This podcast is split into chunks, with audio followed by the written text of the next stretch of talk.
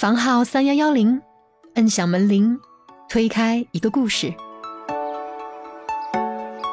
然后就是让你尽量跟你的家庭分开，这样子你就不会有家庭的羁绊，你就可以二十四小时待在公司里面工作。这个好变态啊！他的意思就是，你反正比如说，比如说一个成都的人，然后到长沙去工作，然后他那你反正都那么远了，你就不用带孩子了，一点都不用陪，就不用担心。对但是他面临的可能就是他老婆找他离婚。了一段吧，相对来讲，我感觉车流量比较少的地方，我把车停在那个应急车道上，然后在那边打开电脑，把这个事情弄完，大概一个多小时，我发给他。发给他之后，大概三四天之后，我问他，我我说，哎，我说那个事情怎么样了？你不是说很急吗？然后他说，哦，我们当天去泡温泉去了。大家可能会用一种相对比较隐晦的方式去表达，不会那么就是直白的去做这样的事情。嗯，你觉得这是一种陋习吗？算不上吧，算不上。我觉得它可能只是一种处事习惯的问题。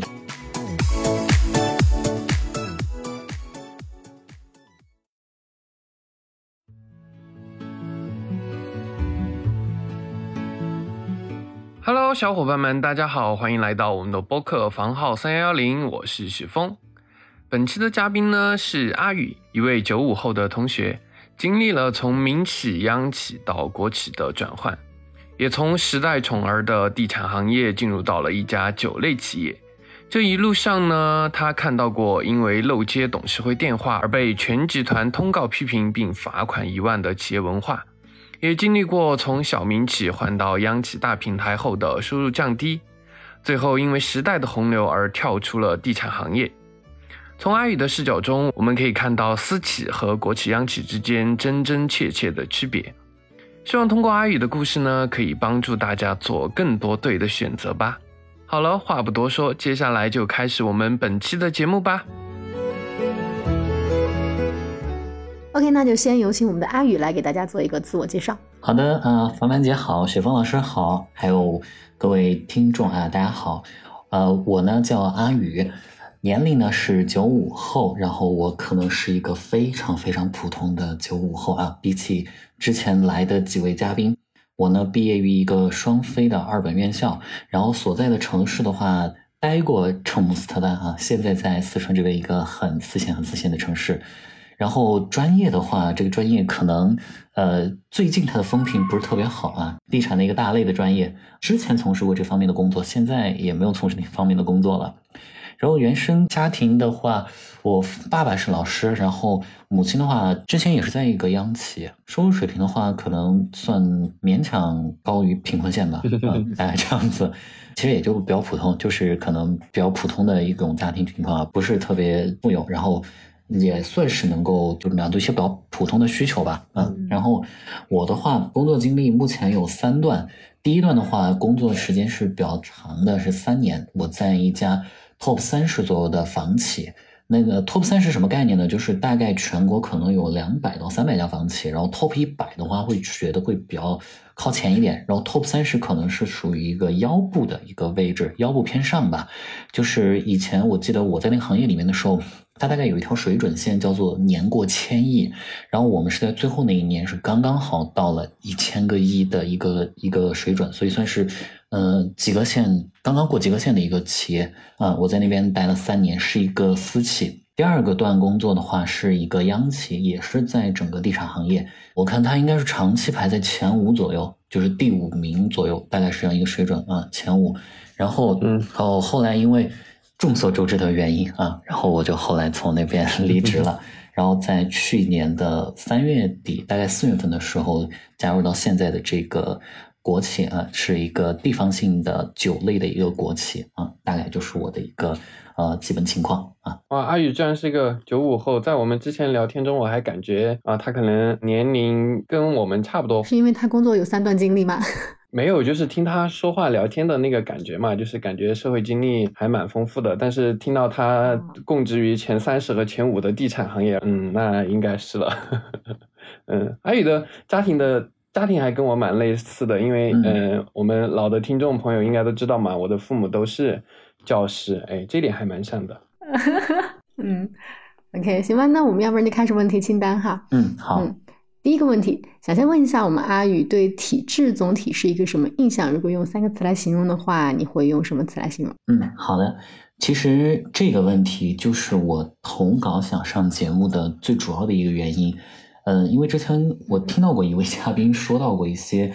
观点，他其实蛮打动我的。但是我觉得就是可能我也有一些想讲到的，所以我就说那自己来试一下吧。我用的三个词的话，第一个会是务实。嗯，我不知道这个词汇对他来讲有一些打破常规啊，可能嗯不太符合大家对一个体制内比较固有的这种印象。但是我会第一个词用务实来形容它，至于为什么，我会在后面去讲到。嗯，然后第二个我认为是认同，嗯哼，就是一种认同的一种方式。嗯当然，第三个我想讲到的就是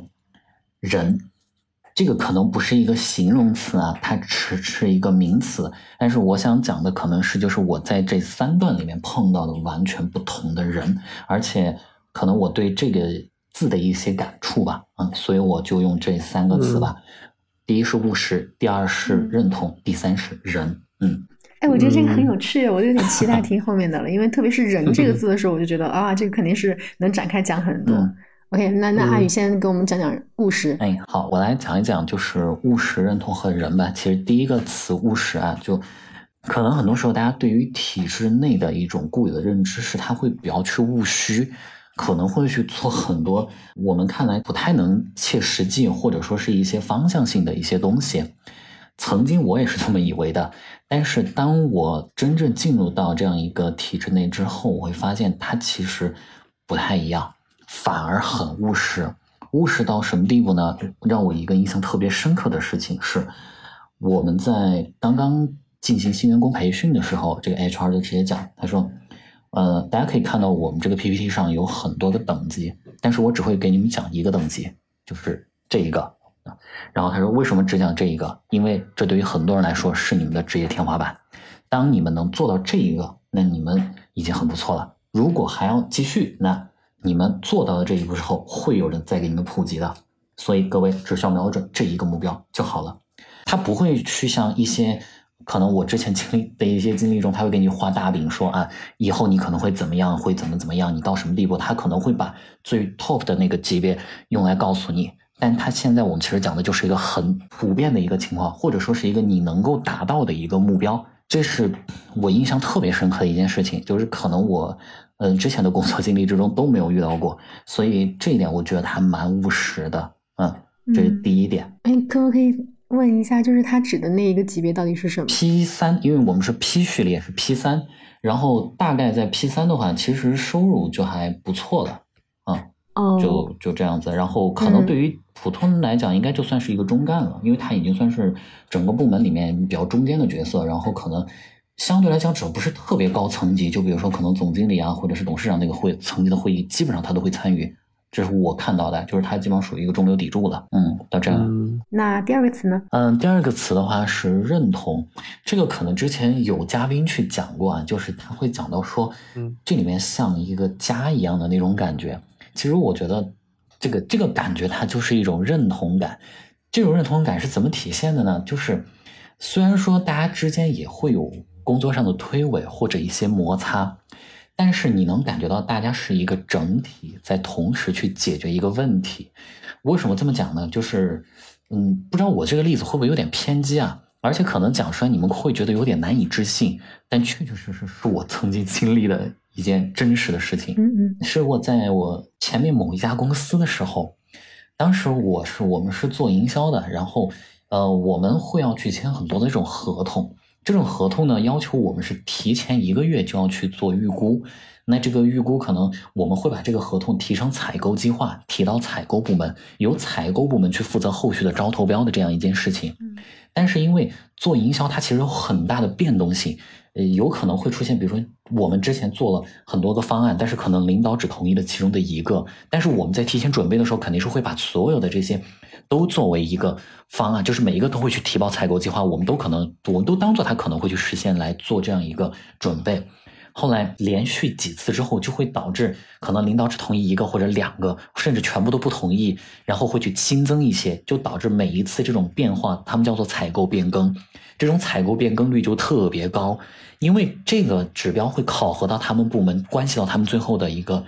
绩效达成情况，所以最后他们部门想了一个说，怎么样能够让今年的业绩达标呢？他们就在三个月的时间里面不接受我们任何的采购计划，嗯就是直接一刀切掉，说我们不接了，那你就不能变了嘛。所以就用这样的方式来规避一个风险。当时我们就觉得，如果单纯解决问题的方式来讲，这或许是一个好的方法，因为确实让他们的 KPI 上来了。但是这样子对于整个公司的运作是有很大的影响的。那个时候我们能够明显感觉到，就是每个部门之间是各自为战，我们把自己的业绩做好。至于我，因为我的这个业绩会不会去连锁影响到其他的一些部门的业绩达不成，那不是我要考虑的问题，我只需要让我自己去做就好了。然后这样子就会呈现出来，其实当时那个公司会有很高的流失率。当然，可能我的前面那个行业它的流失率本身很高，也是一个很普遍的一种情况。但是我觉得这种公司的文化，它会去加重这样的一个流失率在，所以当时就是很难对这样一个公司你去产生一种认同感。但是在这边之后，可能也会有一些工作上的推诿这种这种方式，但是你会感觉到。嗯，大家是拧成一股绳去解决问题的，而不会出现这种我 OK 了，但是你怎么样我不管，就这样子。所以我觉得他会让我有一种认同感在里面。嗯嗯，嗯，所以阿姨的意思是你认为他们在工作中这种，嗯，我理解的算是一种负责任吧，是来自于大家对集体的或者说对组织、对公司的认同感，是吗？嗯，其实我想这样子讲吧，它可能是一个相辅相成的过程，就是因为国企这种地方，它会相对来讲人员会相对稳定一些，它不会像就是我以前的那种公司，像我在里面待了三年，那个公司大概有接近两百号人，我应该是在公司时长 top 十的了，就是三年已经是 top 十的了，嗯然后。当时我印象中，那个公司的人资和财务这两个可能在大家看起来相对比较稳定的这种部门里面，除了他们的部门经理，其他人全部在我之后入职的，嗯就是换的很频繁。所以那样一种环境里面，其实大家做事情的方式会想着是，呃，反正我不知道我这次会不会在这儿。我比如说，我可能这个决策会为我明年去埋雷，但是我明年还在不在这儿，我不知道啊。嗯，那我就会去先让今年过了再说。但是国企不会，因为国企大家会觉得大概率大家明年都还在吧，那我们就会去想，今年我们做这个动作会不会去影响到明年，会不会去影响更长远？在这种情况下，我们可能本身在做一些决策的时候，大家就会去考虑这种，就像我刚举的那个例子，其实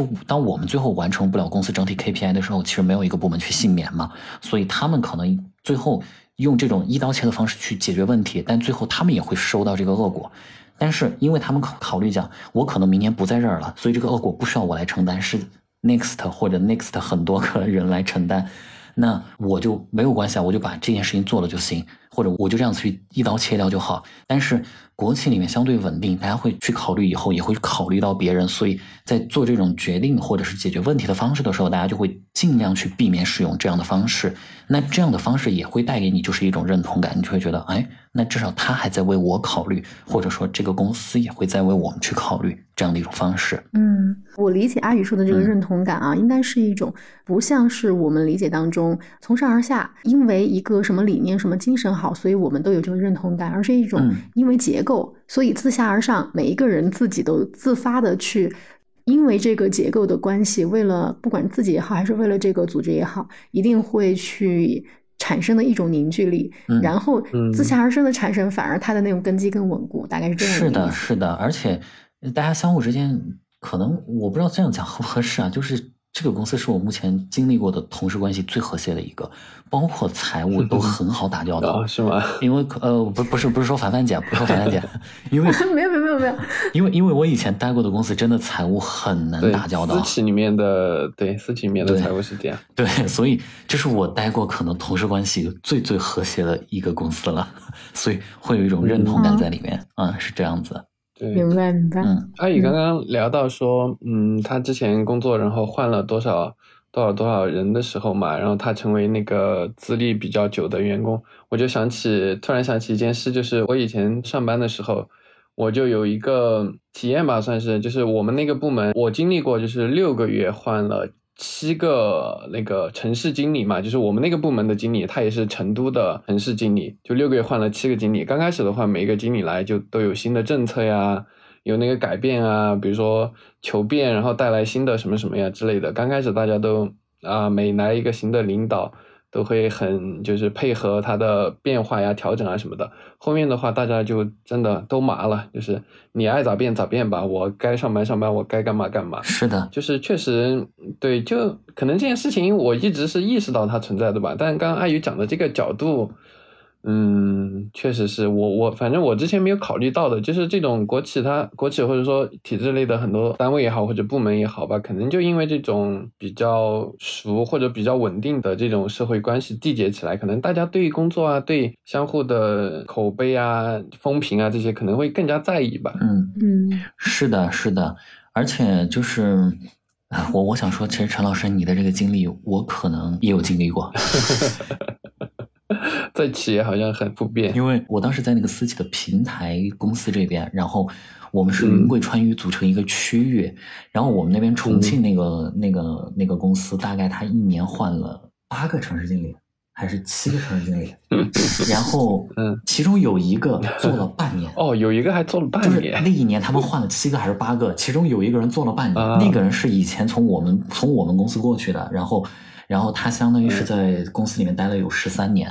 然后还是因为一些原因离职了。嗯，对，就是就是他一个人待了半年，然后其他人待了半年，他们有七个还是 还是八个，我忘了。确实就是这点很不一样。对，就是就是这种人员相对来讲比较高的稳定性，它会带来这种工作方式和思维上的改变。而且有时候我还是会觉得，就是能体会到公司的一些关怀或者一些用心。比如说，就是我印象特别深刻是去年我们在过年的时候，就是其实大家是一个集团公司嘛，就说白了大家都是一家人，但是我们还是会由公司提费用去给你的这些对接的比较多的上级部门，去给那边的同事送一些就是可能小的伴手礼啊，比如说一些干果呀之类的东西，这个时候。是由公司出费用，然后你去送。公司出钱啊？对，公司出钱你去送，就是我会觉得还是很讲究这种人文关怀的这种东西在里面。嗯，好吧，那要不讲讲第三个词？我觉得我最好奇这个。第三个词，我对我也比较好奇这个。嗯哼。好，就是人嘛。其实提到这个字是来自于我以前实习的时候，我实习的时候的那家公司是一家外企，它是应该是在世界五百强里面大概会排到两百五十多位。大概是两百五十多位，然后算是一个比较知名的一个外企，也是地产这个行业的一个咨询公司。然后在我在里面实习的时候，其实嗯遇到过很多大神。稍微讲一下吧，稍微延伸一下。我去实习的那天，面试那天，我印象特别深刻。一共七个人，我是第七个。然后他们六个人做的非常平均，三对三。为什么这么平均呢？我听他们自我介绍的时候，我真的汗颜。这边三个人是川大的本科或者研究生，那边三个人是西财的本科或者研究生，还有一个是博士。然后我当时压力特别大，我是一个双非二本。然后我在自我介绍的时候，我就完全没有提提自己的学校，因为他们都会提我的学校是什么什么，我完全没有提。嗯。但是那一场我是通过，就是因为他们都是做数据分析，然后他们只从数据的角度去讲问题。但是我那一场我就直接讲，我说这个数据量太小，是没有办法去得到的。我纯粹从业务的角度，从专业的角度去讲的。然后当时那个面试官。他就说：“他说，嗯，他说你讲的这个很好，就是首先我们给的先进数据量本量确实很小，你们这样去分析本来就有失偏颇。第二，你们没有任何的专业化分析，啊我只在你的身上看到了专业化分析，所以最后我居然很荣幸的击败了他们，拿到了其中一个虽然只是实习的 offer，但是当时真的给我影响蛮大的。”然后也就是跟那个姐姐，她算是他们那个部门里面的部门副经理了吧？就是她跟我讲过很多东西，然后听她很多的见闻。在最后我要离职的时候，她就跟我讲过一句话，她说：“她说你觉得一个公司最重要的是什么？她说一个公司最重要的不是它的什么业绩、环境、办公，就是它的人，这是它最成功的一个产品。一个公司它能够培养出来什么样的人，你就能够看到它是什么样的一家公司。”然后我当时听得半懂，我说：“嗯，这样子。”然后后来就是当我经历了第三家公司的时候，我才发现，哎，这件事情好像真的是这样子。像以前在私企的时候，我可能会觉得那些同事，第一会有一点急功近利，第二可能会觉得他们，嗯，做一些事情的时候，大家会有很强的芥蒂在里面，因为这个东西毕竟不属于我自己，嗯，可能就是那种人的关系上面都会感觉到，一个是会感觉到关系上面会有一些不同，另外一个是能够明显的感觉到，其实大家。处理问题的方式会完完全全的不一样，这个我觉得跟人的关系是最大的。像我以前在外企的时候，嗯，他们所处理的一种方式，就会让你知道一种大局观，就他们真的会站在可能五年、十年，甚至可能会站在全球这样一种方式去考虑整个一个问题，就是可能会就提前会去做很多的问题预案，做完了之后再去再去想，那我们能不能把这个方案修正的更好？但是我在前两段工作经历之中，其实他们完全不会，他们会去想，那我们先这么做，只想一件事情，就是怎么样能把成本降低。我们只要成本降到最低，那就 OK。至于这个东西是不是最好的，它呈现出来会是什么样的效果，那个以后再说。我们先把这个成本的事情做完。但是来了这边之后，我会发现他们。对于成本的这种概念或者是这种意识要淡得多，就只要我们觉得这件事情能够给我带来更大的收益，那我就会去做。如果中间会出现什么样的问题，放在以前外企里面，可能他会提前去想到，我们预知一些问题出来，那每个问题可能去做一些预案。然后在私企里面，当时我们的总经理是定的规则，就是出现问题先解决人，先把这个人干掉。然后我们再来说怎么解决这个问题。然后来了这边之后，其实大家会讲没关系啊，出了问题我们解决了就行了。说的直白一点啊，其实你在整个公司的规则体系内，也不会出现特别特别大的问题或者漏洞到弥补不上这种。那大家就会想，那出现问题可能相对来讲会比较正常啊。那出现问题我们再解决问题就好了，就是这样的一种方式。它可能是更多的来自于一种思维方式上的一种提种不同所导致的，嗯，所以我想提到的第三个就是人，嗯，可能我之前就有过这个感觉嘛，就是可能我们的国企让大家诟病的会说，比如说关系，国企里面可能关系比较纵横，你可能嗯没有什么背景的话，比如像电网啊、石油啊这些，你可能进去都难，然后像其他一些，你就算进去，你可能也没有什么发展前途，就是。它可能其实也很僵化，但呃，我也很觉得说，像我们的很多的国企、很多的央企跟大厂，就比如说阿里啊、腾讯啊这样的大厂，还有包括刚刚阿宇提到的一些外企嘛，可能也有类似点，就是它的体量大到必须要有那么详细的规则啊之类的。其实阿宇待的前两个公司也已经很大了嘛，就前三十的的房企和前五的房企，这已经很大很大很大的公司了，但是。可能有行业的原因吧，呃，就像阿姨刚刚描述的一样，可能还需要一些，比如说，呃，遇到事先干掉人的这种做法。那我是觉得说，央企或者国企这件事情吧，也是分两面看。我就记得那个温铁军老师他说过一句话，就是说，大家都说我们的国企效率低。但是你知道为什么效率低吗？当然这是一个角度哈。温铁军老师就提了一个方向，他说我们的国企央企很多都是从事的是国计民生行业的，他们没法在一件事情上去考虑利润。所以你看起来它的就是效率低，就是比如说营收低或者做事的速度很慢，但是他们做的事情可能就没法市场化的起来。如果市场化了，那就不是我们的这个央企这个国企想要的效果。对，所以我是觉得说，大家对呃某种程度的祛魅吧，就是阿宇刚刚提到的这个从人的角度，他现在所所待的这家国企对人的角度和。刚刚我提到的温铁军老师的这个观点，就是可能因为从事行业的原因，就是这个公司的目标的原因，可能可以对大家一定程度上对国企祛魅吧。倒不是说这个就绝对好，但是它肯定是有一些原因，有一些考虑在的。对，嗯，其实单纯从效率这个角度去讲啊，有时候我我其实不太知道大家口中的效率低是什么样的一种情况，因为我在可能待的这几家公司。两家算是一家央企一家国企嘛，他们的效率都不算低。说真的都不算低，就是我们可能会在一个方案从形成到落地，我们可能只会用一个周左右。嗯，就是我觉得这个这个时间其实算是比较合理化的一个时间，反而是从前我在那家私企的时候，我会感觉有时候大家效率很低，虽然说看起来很高，就是那种高是属于可能他是领导说一件事，大家就去做，但做完之后领导说，嗯，这不是我想要的东西啊，重来。就是可能我在一个周之内我做了七天，然后我把这个方案重写了七次，然后最后一次才 OK。我我会觉得其实最后的结果是一样的，就是大家都是一个周左右形成方案，就这样子。嗯，当然可能会还是会有一些相对扁平化的一些东西。在我印象中特别深刻的是，我在第一家公司的时候，我们当时就是嗯，我最开始还是在一个项目上，然后那个项目上当时第一次业绩不是很好，我们大概是那天晚上。九点钟把数据统计完成，然后发给集团的，然后集团的人在当天晚上十二点钟就已经落地成都了，就是他们直接最晚的一班飞机马上飞过来，从深圳飞过来，就特别还还算确实这种扁平化的管理倒是倒确确实实是很啊还是很到位。但是除了这件事情之后，我就觉得好像效率也没有多高，这种这种感觉啊，不知道可能不知道跟大厂对比起来怎么样，反正我的感触是。就是还好，你说国企效率或者央企效率低，它它也不算特别低。说实话，我是这种感觉。嗯，还有可能是因为你所在的企业它本身的这个对行业问题。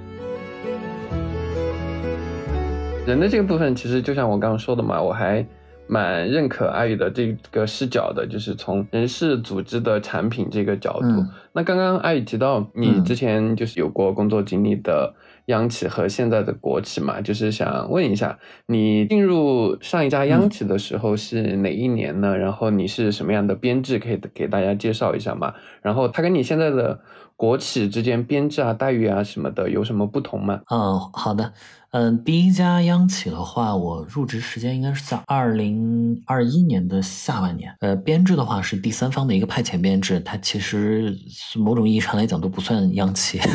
啊，就是派遣编制。呃，然后第二家国企的话是二零二二年的上半年，然后这个的话就是正正常的一个国企编制，但是这个我不知道国企编制有没有分其他的，就反正不是派遣编制。非派派遣编制，正规国企编制，这个再具体我也不知道有没有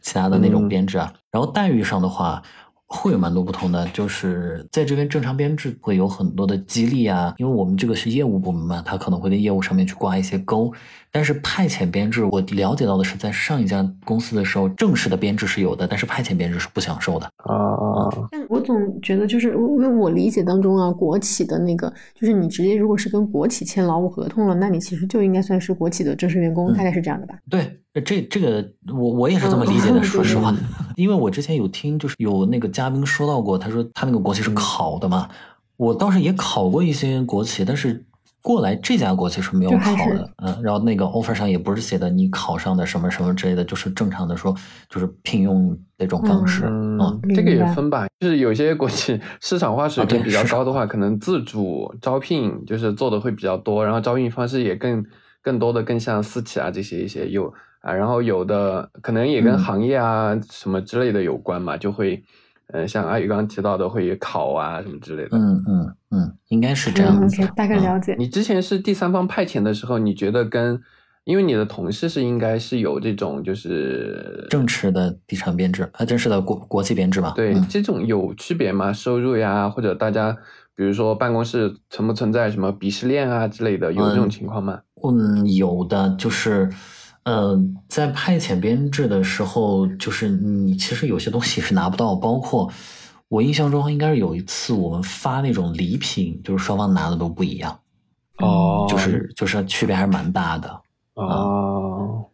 了解了。嗯嗯，因为之前那个是谁来着？就是他说，其实派遣，呃，他不是派遣吧，但是不是正式的，在他们单位就是其实区别很小，甚至他们这种。所谓的派遣的嘛，就是不是正式的直签的这种，他们的工资还高一些，因为福利他们会稍微差一点点，但实际上倒是工资什么的还高一点。我印象中应该没有，因为我以前在那边的时候，应该收入是不及他们的。就是虽然我们干的活儿一致，但是我的收入应该是不及他们的，因为他们会有一些特殊的绩效奖金，就是这个这个是他们的那个公司单独有的，然后派遣这边好像是没有的。啊，可能这个跟单位有，就跟公司有一定的关系。跟这种组织有一定关系，可能不普遍。嗯，那那想问啊，当时你在那个民企工作的时候，然后后来去这个第三方派遣的央企，当时这个心理机制是什么样的一个心理机制，让你去想进入央企？嗯，当时的话，其实嗯，最主要的来讲是自己想换一个环境嘛，因为呃，就最主要是因为最开始那个公司是一个 top 三十嘛，然后当有一个 top 五的机会到你面面前的时候，我会去想挑战一下自己，本身这是一个平台上的一个升级。其次的话，是因为，呃，当时那个民企里面，其实我待久了之后会发现有一些理念我不是特别合，所以我想去看一看，就是如果能够做到行业前列，又是一种央企或者民国企的这种。这种企业它能够到一个什么样的地步？就是他们运作的这种模式会跟之前有什么不同？当时我没有想过离开这个行业啊，只是想就是去看一看，呃，民企也好，这种国企、央企也好，那他们有一些什么地方不一样？为什么他们能够做到更高的一个水准？然后就这样一种心理以方式，然后去到的那样一个平台上，嗯，这样子，嗯。当时你在那个民企，你觉得跟你的这种想法不太合的地方主要是什么？我我记得你好像之前我们俩第一次聊电话的时候，你给我讲了好多你在民企，你当时觉得可能不太符合你心理要求的那些例子，可以给我们举几个吗？嗯，可以。然后我先举第一个吧，算是算是让我觉得特别特别不那个，就是不能接受的一点吧。感到不适？不，这个算是我特别不能接受一点，就是完全没有任何的契约精神。完全没有任何的契约精神，这个是什么呢？就是比如说，当我们去跟一个合作单位去合作的时候，我们可能在最开始跟他合作之前，我们就会考虑他什么时间会起诉我们，我们能拖多久的款？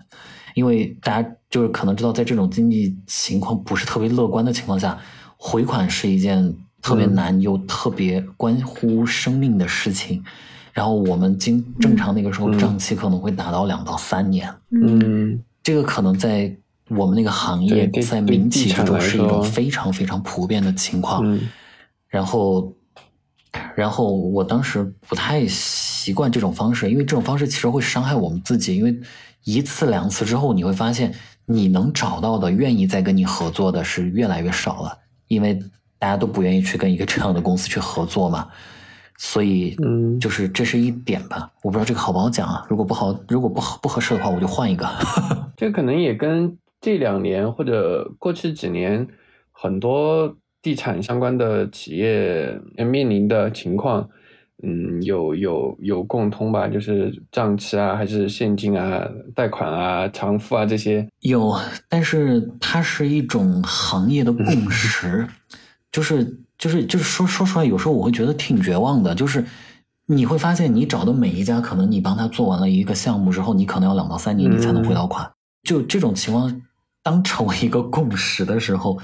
其实蛮绝望的。然后我当时知道的就是这种账期短一点的，大概在半年左右的，基本上都是国企或者央企。就我刚说的嘛，因为你这种账期特别长之后，你再去找合作的伙伴就会特别的麻烦，因为别人会一问就说。他两年、三年，或者我其实我当时，因为我当时主管的就是这一块儿，我手上最长的一个账期是十一年，就是一个十一十一年之前的一笔费用，然后然后后来才慢慢的给他给他清账嘛。当然有这种就是现金流紧张啊，或者这样一种方式，但是就算就是可能稍微好一点的时候，我们也会就是会去刻意的去压一压账期啊这种情况，所以我会觉得就不是特别利于一个行业的发展。当时我就觉得，可能对于整个行业来讲，有一点太过于激进了。因为自己在这个行业内嘛，我会觉得这个有点太激进了，所以当时就想，那就换一个看看吧，看看国企或者央企他们会怎么去运作做这样的事情。嗯，换到央企之后有好一些吗？你刚刚提到的这种情况？哇，说实话好多了。当时换到那边之后，我第一次发现就是我会去催着他说：“哎，你赶紧啊，把这个把这个资料帮我们截过来，我把钱付给你。我要是两个月之内没付给你付，我会被考核的。”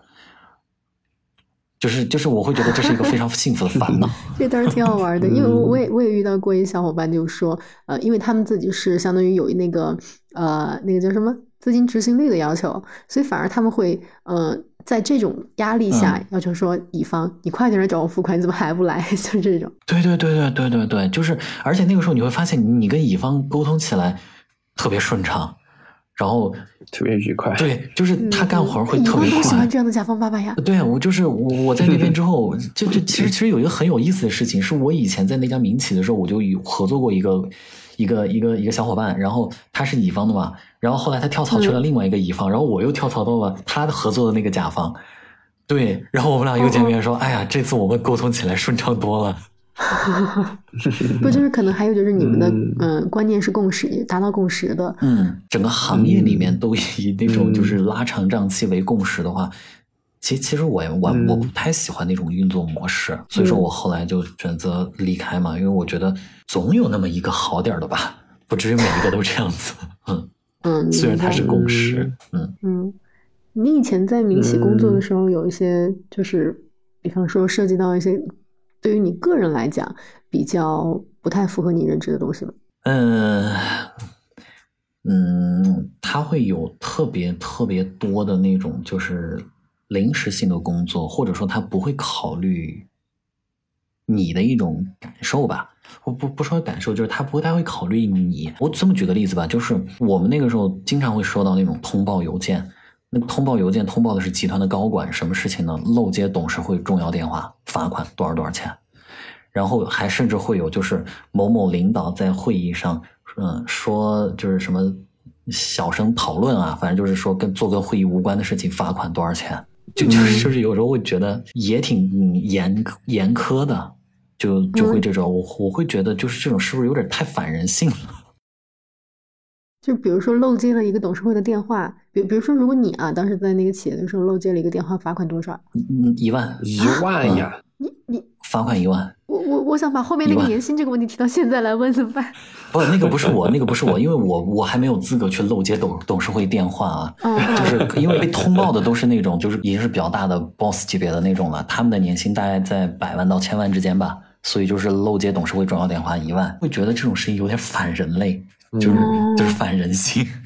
那那你如果是你漏接嗯你的某一个层级的领导的电话，会有什么样的处罚呢？嗯，一般也就是通报一下，不罚款了。哦，那还好，那还好。嗯，嗯，因为领导还是要考虑一下，而且我我讲这样一个吧，就是本来本来之前没想到，就是我印象中特别有印象，有一次我在成都在炒菜，然后嗯我当时在在在放油还是在放盐啊，我忘了，然后我就跟他电话吧，然后当时刚好他电当电话打过来，我就赶紧接了，接了一边我就一边炒菜一边那个，然后他问我在干嘛，就很吵嘛，然后嗯。我说我在炒菜，他回了我一句，他说他说你还有时间炒菜？你工作不饱和吗？我当时嗯。我是是炒个菜，下班时间啊，肯定是下班时间，就是应该是一个周末吧，周六还是周天我忘了，嗯嗯，反反反正是一个下班时间，然后就是你还有时间炒菜，你工作不饱和吗？我当时想啊，什么情况？所以这种电话应该先关了火再接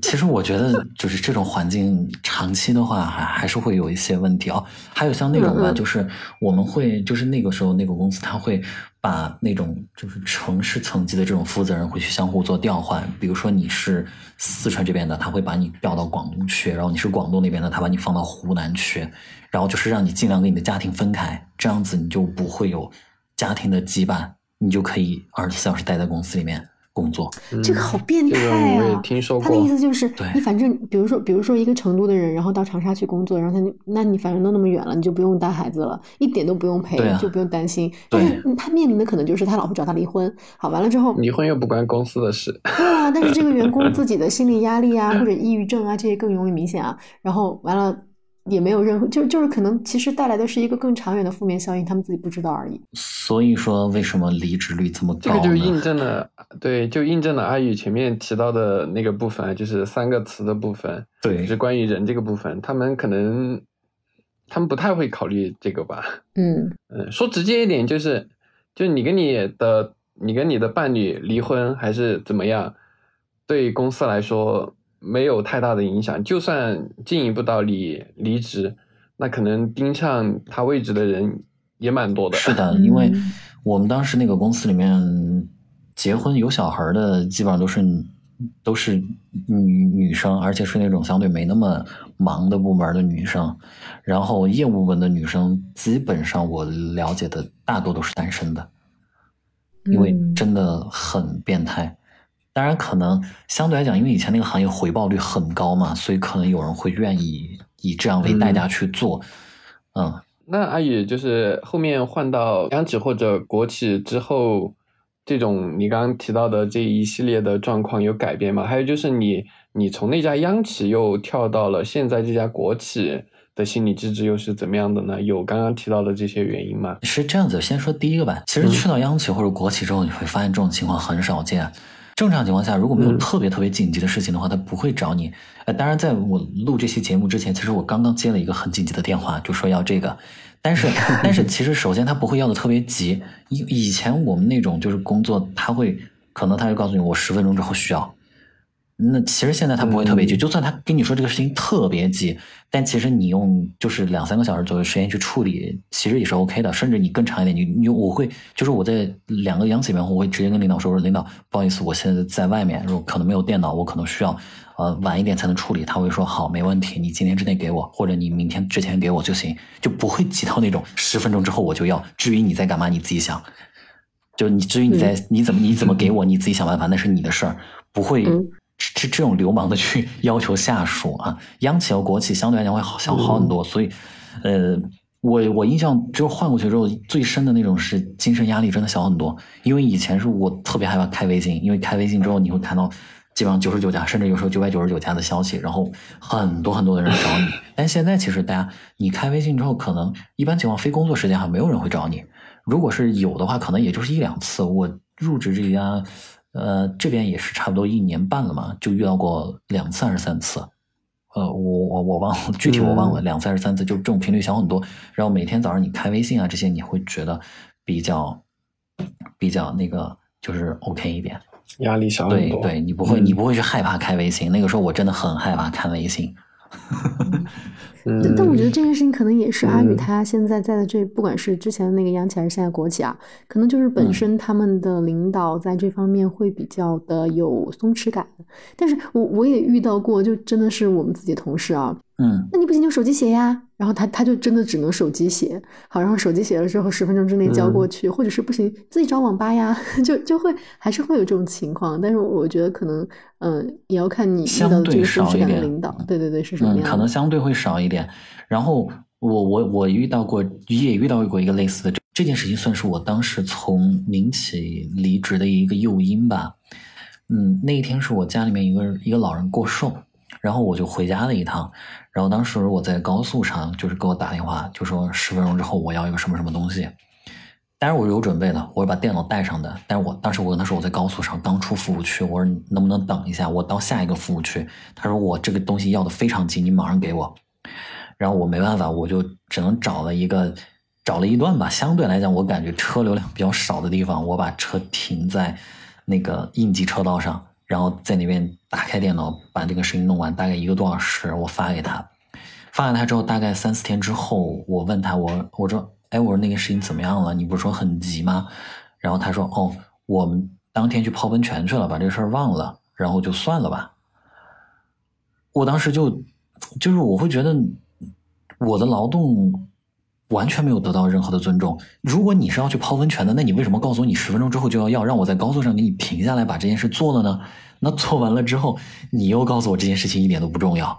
而且是应急车道哎。对，所以我当时就觉得不能理解。对我完全不能理解他们的这种做法。我想，那可能确实需要想换一个环境了，就这样子。这是我离职向前一个很大的一个诱因。嗯，就这样子。所以可能就是这个是你在呃民企到央企当时切换的时候的那个心理机制，对吧？对，之一。对对。然后，然后换到第二家体制内的心理机制的话，是因为呃，就是这个原因可能有点众所周知，就是就是整个时代的一粒沙降下来的时候，就是你很难去抗拒整个时代的改变。然后当时我是觉得。这个行业我不太想继续做了，因为时代的沙来了，所以我想换一个换一个岗位，换一个行业，主要想换一个行业。然后当时，呃，我换了蛮多这种的。然后这边的话，相对来讲，我是觉得给的条件最为优厚，然后也是让我觉得可能他们的给我的反响是最好的，所以我选择的是这边，嗯，这样子过来的，嗯。想问一下，就是你从民企进入到后来的央企、国企，你觉得，嗯，在简历上啊，因为其实虽然之前都是地产行业，但是可能他们的就是比方说各种要求不太一样啊。从简历到个人能力以及个人的这种心理准备上，可能应该做一些什么样的准备呢？好的，我觉得首先在简历上的话，嗯。除了你的专业能力之外，你可以去讲一些你做的一些综合性的一些事情。因为我后面面试这两家，嗯，国企的时候，他们都有提到一个点，就是我的文笔和我一个主持的能力，就是这两点，其实他们都还挺看重的。可能在民企里面，他们不太会去看重这个东西。我的文笔是在于，就是我在那家民企的时候，我曾经有两次去写那种。呃，宣传稿或者新闻稿之类的东西，有两次是入围过集团月刊的，在一众广告公司之中，我也不知道怎么选中的我。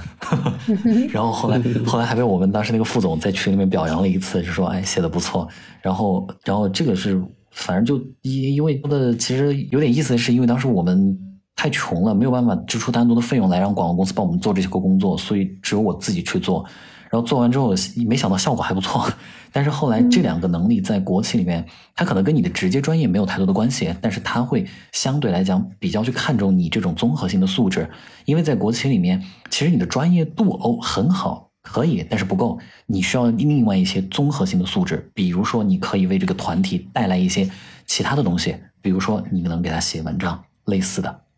这种事情。嗯，这种文章是指一种宣传文案，对吧？嗯，我我想一下，我当时应该是写了一个活动的新闻稿，然后然后那个新闻稿里面会去宣传一些，就是是发在媒体上那种新闻稿，带宣传性质的一些一些板块在这样子，它不是一个纯粹的一个说我们就就事论事的这样一个新闻稿。对，可能他他的他对你的这种要求就是说，除了专业能力之外，能够有一些呃，就是额外的附加的能力，他可能就会给你加分，对吧？嗯。呃，是这样子，就是我我我理解的是，这个国企和央企，它除了需要你作为一个就是在这个岗位上做的贡献之外，它其实很看重你能为这个团体带来一些什么东西。因为在可能在国企里面，它会有很多的这种文娱活动，有时候甚至可能就是它还它还挺占时间的。比如说，我们甚至会去做一些就是像篮球赛啊或者羽毛球赛啊这种，这种是很普遍的。然后可能还有一些其他的，比如像运动会啊。对，会像运动会啊这种，他会去看，就是你能不能给这个组织、这个团体带来你工作之外的收益。如果你有的话，他会非常欢迎。但是在名气里面，可能这项能力不是特别重要。所以我觉得，如果有这方面，可以去写一下，它可能会成为你的一个亮点。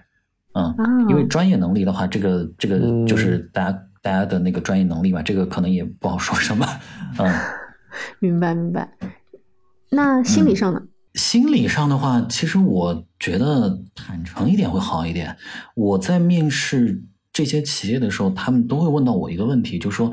你对你的职业生涯做什么样的规划？其实我回答这个问题的时候，我都回答他们的是，我说，嗯，可能对于这样一个行业或者对于这样一个公司，我不是特别的清楚。那我那我可能会去讲啊，两年、一年或者是三年左右的时间，我会达到一个什么地步？这个当然，这个是提前跟这个就是。就是公司去做过，就是做过功课的嘛。这个公司可能他对于你的规划呀，或者他的规划和他对于人的大概一个职级的一个一个规划啊，这种我可能会去做一些这样的准备，然后这样去说，我说一到一到三年，然后最多最多我讲到五年，然后我说后面的就是我希望在我有了前面的这些能力之后，我再去讲。然后 HR 会谈到一点，他说我们会觉得你很坦诚。就是你不用去蒙我们。那国企里面，其实我觉得有时候也是，至少我待的这个这个这个国企啊，他不太喜欢你去讲一些画大饼的东西。那就是大家很坦诚的去讲就好了呀，他也不会需要你去一定要说什么，这个领导在这儿你就一定要怎么怎么样，你一定要怎么跟他说话呀。然后就我觉得很坦诚，大家不用太有有压力这种。嗯嗯，哎，这这里加问一个小问题啊，这是我突然想到的，就是你后来在进这个嗯。国企跟央企的时候，你的这个双非二本的学历，在后来又有受到过一些什么样的影响吗？还是说，其实后来它已经不重要了？其实还好，我我我感觉不是特别重要，就是因为我后面都是社招嘛，社招的时候其实还是比较看重你的专业能力和这种综合素养。相反，学历的话，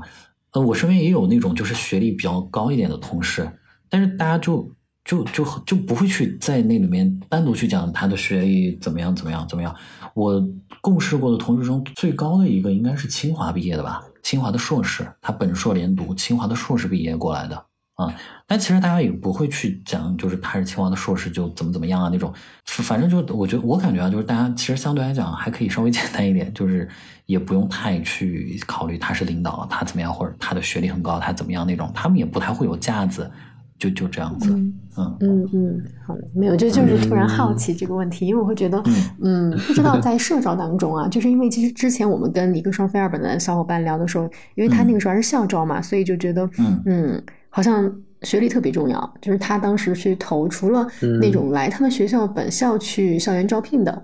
好像其他所有投的简历都没有，呃。回音一一个都没。其实我不知道这算不算是一个小经验啊？就是，嗯，我我我觉得我算是稍微有一丢丢小小经验或者小教训吧。就是我其实最开始在投的时候，我不是直接去海投的，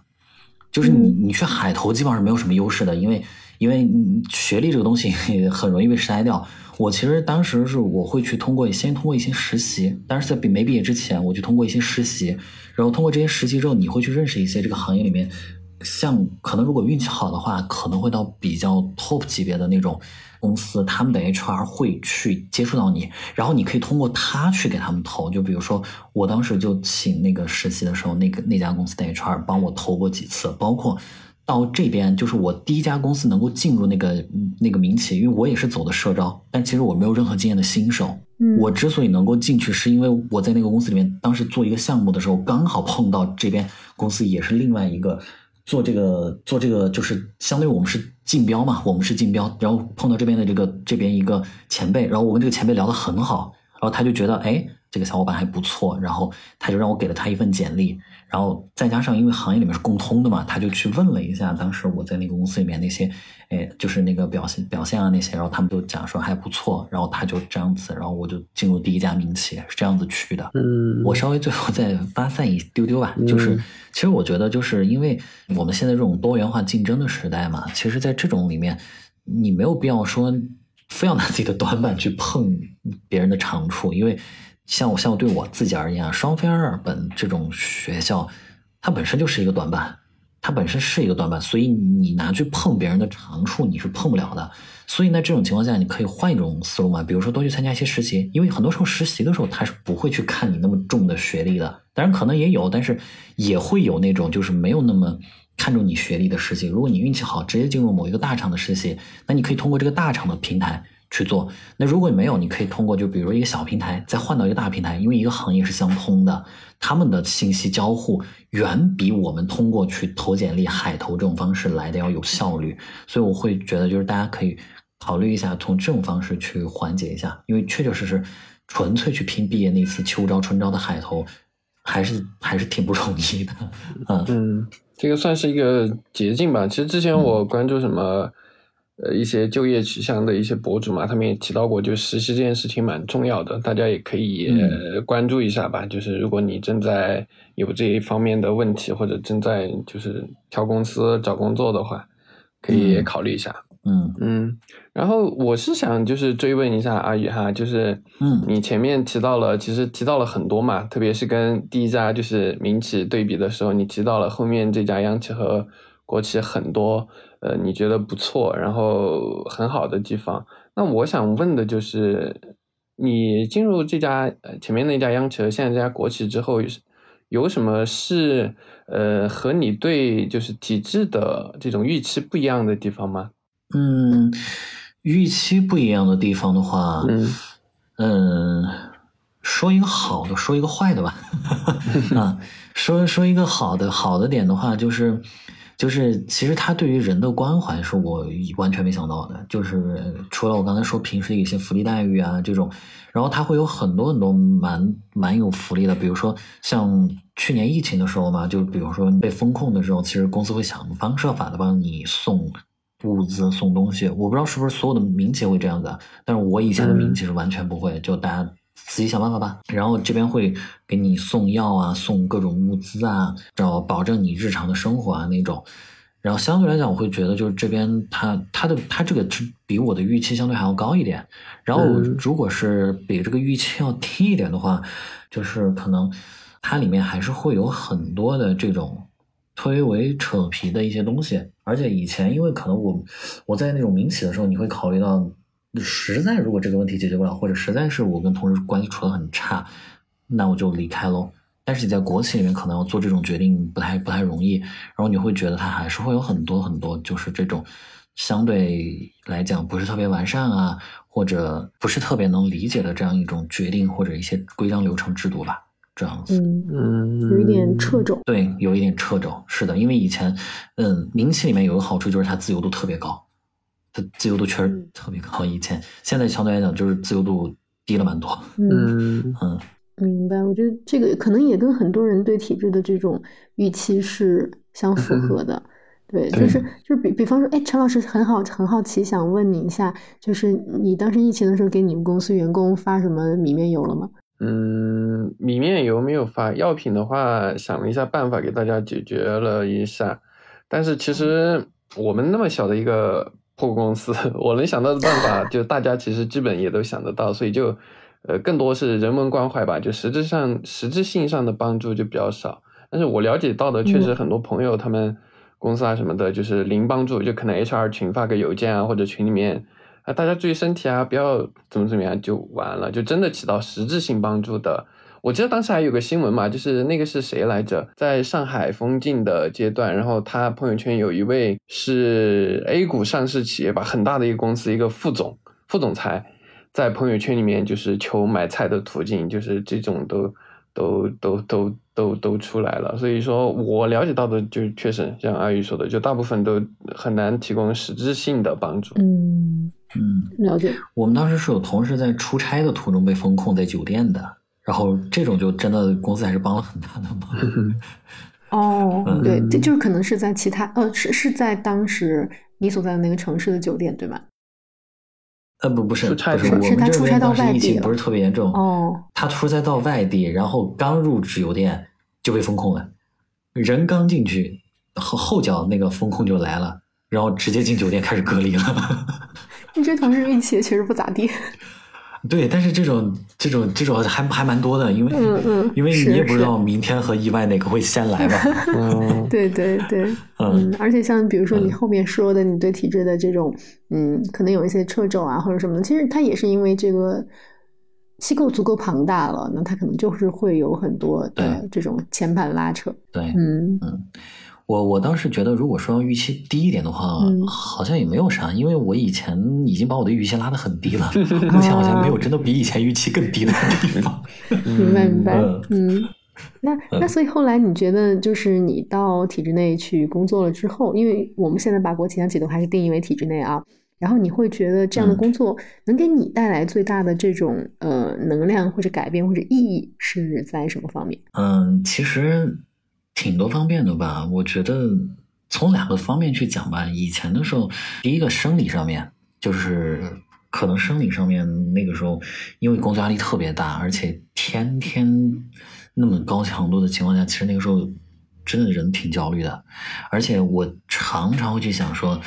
就是比如我现在可以二十四小时泡在公司，因为是因为我没有谈恋爱，然后没有小孩，没有结婚，没有家庭，也没有父母需要我照顾。但如果有一天这当中任何一件事情出现，它需要分走我的工精力，或者说当我的年龄大了之后，我没有那么多精力去投入到这份工作中来的时候，我能我会怎么办呢？那个时候真的会去纠纠结考虑这样的一个问题，然后。生理的生理上会给你带来一些就是隐性的一些疾病，然后心理上那时候会让自己特别焦躁。我那个时候我的状态特别不好，就是整个人都很焦躁的这种状态。嗯嗯然后有时候可能性格上面也会有一些有一些冲动，一点都不沉稳。然后，然后后来就是其实换了一个环境之后，第一，我觉得其其实有一点啊，不知道是不是我之前待的这种公司的个体性的经历，我会觉得这边的体系很完善。它完善到可能很一个小小的问题，它都能够找到怎么样去解决。在这种情况下，其实工作会变得简单。那我在工作中可以把很多的精力放到去解决实际业务上的问题，而不是考虑我该怎么解决这个问题。嗯嗯，我不知道能不能理解我说的这个意思理。解。肯定能理解。对，就是对，它是一个完善的体系，它会让你的工作变得简单，也让你的工作变得舒心。另一方面，有了这些之后，你的工作压力就不会那么大，不会那么大之后，其实我觉得它对我现在来讲，会去培养一些自己的爱好，比如说看看书啊，然后出去踏踏青啊，甚至我会陪我爸去钓钓鱼啊，这种。那当然也有时间可以玩一玩游戏啊，这种。嗯嗯，那那你觉得你现在能带给工作最大的最大的能量或者改变或者是意义是什么呢？我觉得可能相对来讲，我直接性的我带给他的收益不会特别大，因为因为我毕竟算是一个 比较基层的一个员工嘛，但是也会有一些，就是可能从我之前的一些工作经历中提炼出来的一些东西。因为以前那个行业的话，它会对你的工作细度要求特别特别高。我比如说，我们以前去分析到某一个客户的时候，我们会把他的画像非常非常的具体，具体到他可能家里面有几口人，他喜欢什么颜色，他的消费偏好，他最近的消费频率，当然是是去问的，不是去查的。就是在不侵犯别人隐私的情况下，我们会把这些东西做得非常非常详细，然后我们会详细到，比如说，如果他们不买我们的产品，那他们到底是为什么不买？是，就不是说简单的来一句说我不想买了，或者说我最近不看了，那他一定是有原因的，我们会去把这个原因给挖出来，这个就是很细致的一种工作。工作细分，那其实我觉得以前可能可能这个行业一方面是一方面是一个行业的原因，另一方面可能嗯公司这方面的原因，他可能不会去做特别精细化的一种管控。那慢慢的我们也会去做这种精细化的管控。在这个过程中，因为我会去对接到一些同事，他们会很不适应这样一种方式，然后这时候我会就是慢慢的去告诉他说，哎，这个东西我们是为什么要做，或者说我们做了之后我们能得到什么，让他更能去接受这个东西。这一点我觉得可能也是我能。在这边贡献了一个相对独特的价值吧，因为我之前的那一位同事，他可能对这方面来讲不是特别擅长，就经常会跟其他同事去。有一些摩擦呀或冲突啊这种东西在，我觉得阿玉特别擅长取长补短。嗯，还好，还好，就是可能在不同的地方，你能获取到的东西都是很多的。然后，即使在一个你觉得可能曾经嗯比较负能量的一个环境，你可能也能够就是从中汲取到很多东西，然后把它赋予到下一个环境中去。嗯，我觉得每一段经历它总是有能教到你的地方嘛。当然，它可能会带给你很多的正能量或者负面的情绪，但是。他不管怎么样，他都会教会你很多东西。就虽然说我可能觉得现在回头看，我有时候会觉得第一段工作真的不太把我当人，但是我很感谢那一段经历，我甚至很感谢当初那些曾经跟我产生过冲突啊，或者很很变态的压榨过我的那些领导或者是同事，我会很感激他们，其实锤炼了我很强的这种抗压能力。真的，到现在都到你换了环境之后，你会发现。这种事情放在以前的根本就不是事儿啊，就这样子。嗯，对，其实这个抗压能力有的时候可能就是到下一份工作的时候，突然觉得哇，这个单位为什么这么轻松？然后你同事可能都觉得你是个变态，其实就是因为你上一份工作跟你对比。对，我会觉得就是现在的生活真的很美好，就他们会觉得他们会觉得压力特别大的时候，我会觉得其实现在的工作已经很好了，真的比从前好多了。嗯。嗯，刚刚阿宇说到了在这几段过程中你心态的一种变化嘛，我想问的就是，那从刚刚你提到的第一段实习我们不算嘛，就是你后面提到的地产的名企、地产的央企，到现在的这个酒类行业的国企中，在这三段经历中，你的收入大概的变化是怎么样的呢？是一直往上？还是说有波动不大，还是怎么样的？OK，嗯，第一段的话算是我收入比较高的一个时期，就是那个时候，因为整个行业也算是比较红火的一个时期嘛。然后，它我算是算是当时收入比较高的一个时间。然后第二段的话不是特别高，因为第二段我当时过去其实也就是抱着希望能够能够去学习一下那种嘛。而且因为平台的晋升，它带来大概大概率会带来的就是薪资的一个减少。但是因为当时我没有太多的房贷的压力啊，那种就还好。然后第三段的话，嗯，因为我在这边待的时间还不算特别长哈，单独从去年一年的时间来看的话，跟我的第一段是基本上持平的。然后基本因为因为我现在在这个四线小城市里面没有租房的支支出嘛，然后我然后就那个生活成本啊这些还比较低，所以我觉得这个薪资还 OK，因为我现在基本上只需要房贷就好了，嗯。就能覆盖到房贷，然后还有一些结余。嗯嗯嗯嗯。我是想说的是，那你第一份工作确实收入还蛮可观的，因为那个是好多年前了嘛。对，因为那个时候我觉得算是很高的一个工资了，但是代价就是你可能基本上呃不也不至于暴富，就是你可能要把你自己卖给公司，就是到这种地嗯方。懂你的意思。还是很高了，真的很高。地产的收入是很高，但是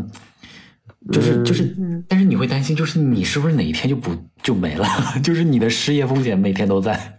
真的还是压力很大。那个时候，稳定性的问题。对，就是你会觉得嗯今天还是可以的，但是不知道明天会怎么样啊。嗯，哎，那那那你当时把自己卖给公司了之后，还有年假吗？没有啊，就是你你还就从来没休过对，假？其实我其实说实话，我这三年来，包括我在这个公司吧，我到目前都没有，我休过一次年假，那次年假是我当时生病了，然后就是做一个手术，把它当病假休的，那是我唯一一次休年假。你你说的这个公司是指你现在工作的这家国企？不不不是不是不是不是，是我第一家，因为这这国企我去年才过来嘛，然后去年就没有怎么休年假，今年嗯，今年不知道还能不能休，可以休说是可以休，但不知道能不能休，因为我这个岗位它可能相对来讲就是领导可能会经常会的叫我，所以我我想如果我休年假也要办公的话，那我还不如直接去公司呢。哦，但你们不能跟领导说啊，领导我休个年假呀，同意一下，然后领导就可能会减少找你的频次。嗯，没有试过，原则上来讲会的，原则上来讲会的，但是因为我们、嗯。我们相对于我们公司财年是在十月份，然后相对于现在就特别忙，就相当于现在是年底了嘛，啊，哦就就是这样子，所以我也我也不想等你们财年过了对我也不想现在给领导添麻烦。可以试试看不过不过我们有一个福利是我们春节特别长。我们就是因为我相当于是在总部嘛，总部这边的春节的话，我们是从大年二十八放到大年十五。哇，哇，真的很长哎。为什么一个酒类企业春节这么长呀？我不理解。对，如 如果是在如果是在一如果是在一线的话，他们更长，他们放到大年二十。啊，就他们还多一个周，而且他们还有年假，我也不知道为什么他们他们这么好福利。但我我我我也是想问陈老师这个问题，我本来以为酒类行业可能不放春节的因为酒类这个东西，你知道年前会比较忙嘛，然后就是过年的时候，其实大家也还好，啊而且我们相当于是把这个，相当于我们卖给我们的经销客户之后，就是他们去卖给消费者对他们会去卖给嗯消费者，然后不需要我们操心了，所以那段时间我们就那个时候是不会有人找你的，嗯就是你在春节期间不会有任何人找你。可能就是临到收假前一两天，领导可能说嗯我们马上准备一个会议资料，你你需要那边做一些什么什么事情啊，这样子。嗯嗯，懂了懂了。那还蛮不错的。对，能错峰休假嗯其实很好。这个还蛮反直觉的，就是酒类企酒类的企业嘛，然后春节这么，长，但但但是也但是也错不了嗯太多因为我爸妈他们就是要正常 那个，我妈现在不用，我妈现在退休了，但是我爸还是老师嘛，他们他们休假很早，然后就导致其实我们还是只有去出去跟别人讲抢特种兵。嗯 挺好的。嗯，那我觉得这个这个还是有点出乎我的意料。嗯嗯，好的。然后我来接着问下一个问题吧，就是可以请阿宇呃举一个你在工作中可以分享的关于体制内应该如何为人处事的故事或者例子吗？我觉得这个就是有一个事情，其实挺让我印象深刻的，嗯是我来了这边之后，因为其实没有什么人带我嘛，再加上我是转行过来的，然后就其实最开始的时候我走得很艰辛，然后后来我会发现，他们跟你交流或者他们给你指出问题的时候，他们不会说的特别明显。就后来我在无形之中我也做了一次这样的事情，可能就是大概就是一个多两个月之前吧，也是有一个新入职的同事，我当时看了他教给我他他给我的东西，然后我就跟他说，我说我说你这个东西有问题的呀，但是我我又不会特别明显的告诉他说你的问题在哪儿。当然我没告诉他的原因是因为我没检查出来在哪里有错，但是我知道用我的方式如果做出来跟他的不一样，那应该是他的那个有问题，因为我觉得我的方式是对的，所以我就告诉他说，我说你看一下这个东西应该是有问题的，你明天上班的时候你看一下吧。然后他说好。然后第二天他又同样一个给我，然后第二天我就我就又去找，然后我这次我就找到了，因为第一天我可能太忙没有没有细看，第二天我就细看了一次，我就告诉他我说我说你这个地方有问题，然后后来他就很抱歉嘛，然后我就跟他说我说其实没事儿，我说这个有有一些问题很正常，但是我如果告诉你这个东西有问题的时候，那一定是有问题，而且大多数情况下我们都不会去告诉对方你到底有什么问题。需要你自己去做。我不知道，就是这算不算是一个为人处事一种方式啊？就是可能大家第一是大家可能会把一些东西模糊化，他不会像以前，如果像以前在在民企的话，他可能会非常，我可能会非常非常就是明确的指出来你哪里有哪里有问题。但在国企里面不会，我们大家会说，嗯，这个东西可能有问题，甚至我们可能会讲这个东西你再看一下，就是他会用一种很隐晦的方式去处理。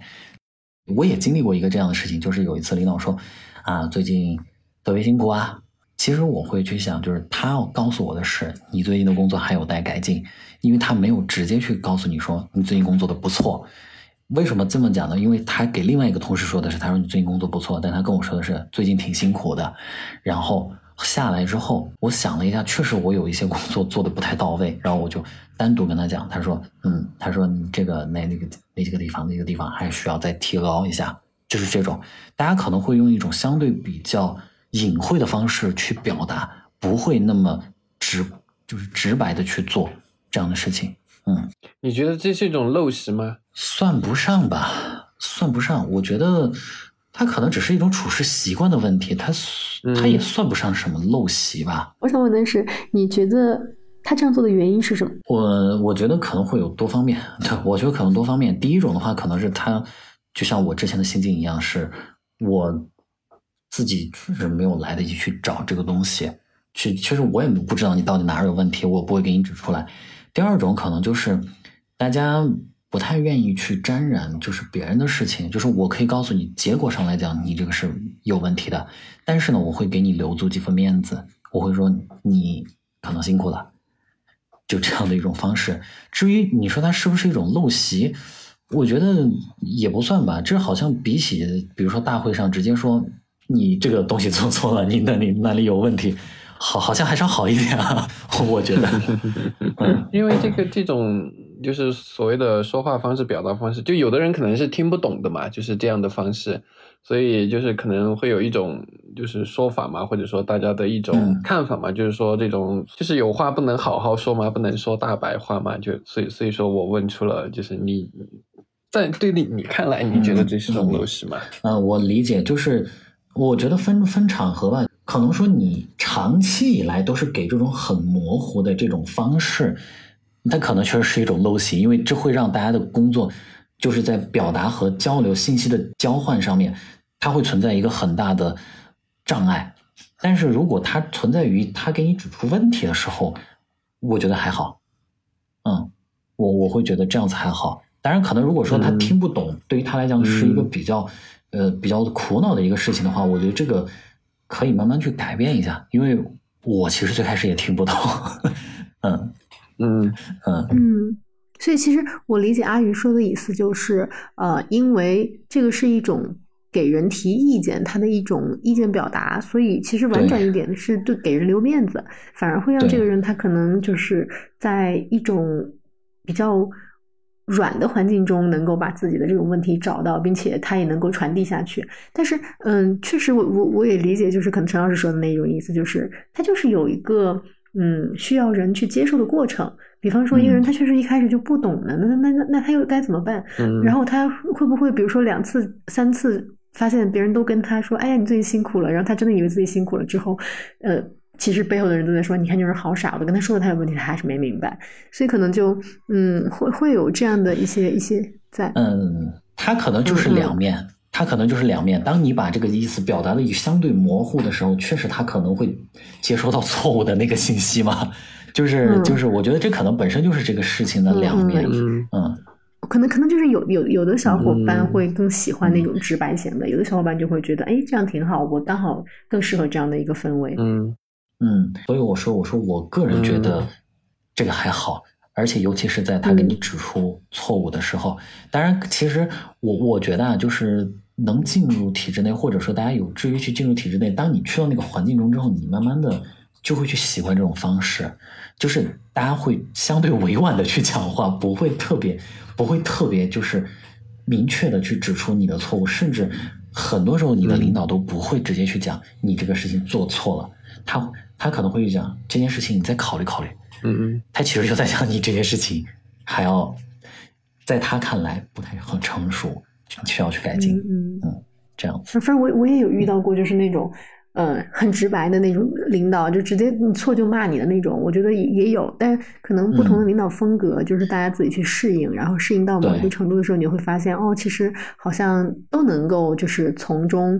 get 到别人的意思，然后能够做好自己，其实会就是在自己做任何一件事情到底有没有错这件事情上，还是会有一个比较容易 get 到的这种认知。是的，嗯，行吧，那我们。要不问一下，嗯，就是我们上期嘉宾留下这个问题哈。我们上期嘉宾呢是一位在高校的呃辅导员老师，然后他是这样说的：他说，嗯，如果你上岸了，当然这个上岸可以也是指最后你进入到这种央企国企哈。但是呢，你可能像一个工具人一样，每天都在做这种非常繁琐的这种事情，然后呢还出现了一定程度的这种内耗。在这种情况下，你会采取什么样的措施去应对这样的一些内耗呢？嗯，好的。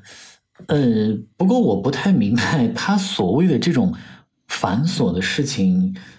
到底是指什么？像像我爸，他可能是老师嘛，他做很多可能跟这些教学无关的事情，比如说去检查喽，就是就是应付各种，比如说教育局啊，或者是或者是某个政府机关来这边的一些检查啦，或者是一些其他的就是可能跟教学本身没有什么关系的这种事情，但是又很。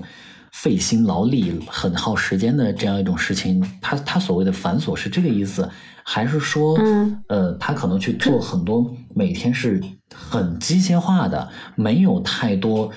所谓技术含量或者专业性的一些重复性的劳动啊？这这两种这两种繁琐，我不知道他指的是哪一种哈。我，那我觉得我两个都说一下吧。第一种情况，我觉得就是你可能做的是很多是跟你的本职工作无关，但是但是又很费你时间的话，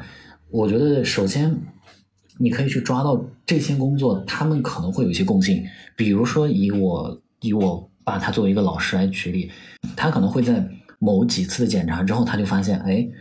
其实最关注的是什么东西？那你关注的重点在哪里？这个时候，其实你可以把这件事情分出去。就比如说，让某一个学生的班长，你告诉他说，比如说我们要做个卫生检查，哪些地方是容易出事儿的，那他们主要看哪些地方，你就去把这些地方先弄好，然后你们做好了之后来告诉我，我可能就去看一下，减少我在这件事情上花费的精力和时间，相对把这个工作分摊出去。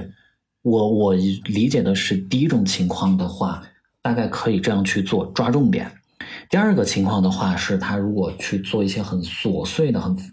很机械化的、重复性的这种劳动的话，我觉得这个的改变起来相对难度还更大。像我的话，第一种情况下，我可能会去通过一些工具上的一些革新。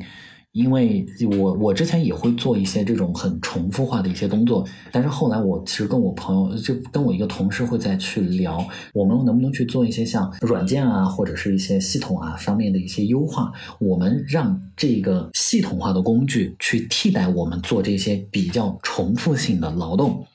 这是第一种方式。第二种方式的话，就可能嗯，比如说他是。我每天要去监督某某做核酸啦，某某是什么，就是让大家都要去做核酸，每天拿这个喇叭叫底下让大家去做的这种情况，监督监督落实执行的这种情况的话，那我觉得也可以类似于第一种，就是你去抓重点，比如说某一些是比较麻烦的，那你天天去盯着这些，把这些重难点攻克下来，然后可能会去提高一些自己的效率。这是我目前能想到的，就是这两种方式的一种解答，啊。然后就最后一个环节吧，就是请阿宇给我们的下期嘉宾留一道题。嗯，这道题其实我听了很多啊，可能都跟体制内有关。我觉得我想留这道题，能不能不跟体制内有关，或者说跟体制内没有那么大的关系？可以啊。好的，就是你有没有出现过在职业生涯中？特别迷惘的时候，当你在一个职业生涯中你不太找得到方向的时候，你会选择怎么去做？这可能跟体制没有太多关系，跟他的职业会有一些关系。方便吗？这个问题可以。这个问题其实我我是其实挺想问小王老师的，我是他忠实粉丝。哦，好，这个这个问题我单独再去给你问一下他。好吧，那我们今天这期节目就聊到这里，然后感谢各位小伙伴的收听。呃，大家如果喜欢我们的节目的话呢，或者想跟我们其他的小伙伴来多交流，可以选择订阅我们的节目，并且加我们小助手的微信号，然后进入我们的听友群。啊、我们今天的节目就到这里，然后大家下期再见，拜拜。拜拜，大家拜拜。